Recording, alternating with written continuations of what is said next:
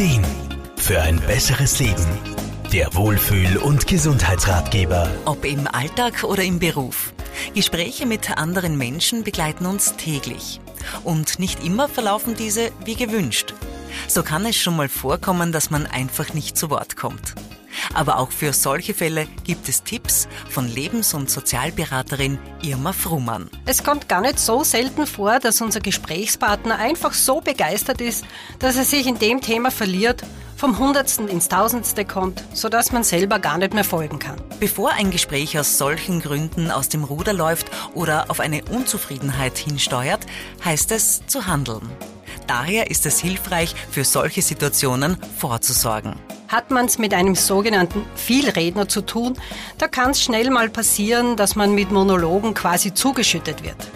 Irgendwann kann man einfach nicht mehr zuhören oder man möchte auch mal selber was zu dem Thema sagen. Hier hilft manchmal unter anderem nur eines. Schlicht und einfach unterbrechen.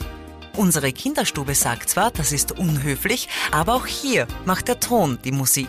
Irma Frumann. Da kann man zum Beispiel freundlich, aber schon mit einer gewissen Bestimmtheit einwerfen. Einen Moment bitte, dazu möchte ich gern Folgendes sagen. Oder dabei dürfen wir nicht vergessen. Mit solchen oder ähnlichen Floskeln kann man sich meistens gut einbringen.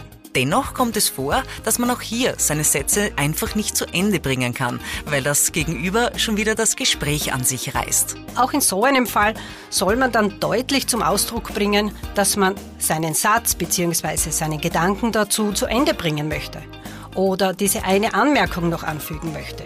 Wie auch immer. Da Zeit ja bekanntlich Geld ist, sollte mit dieser wertvollen Ressource auch sorgsam umgegangen werden. Ein zufriedenstellendes, zielführendes Gespräch kann nur dann zustande kommen, wenn sich alle zu gleichen Teilen einbringen können.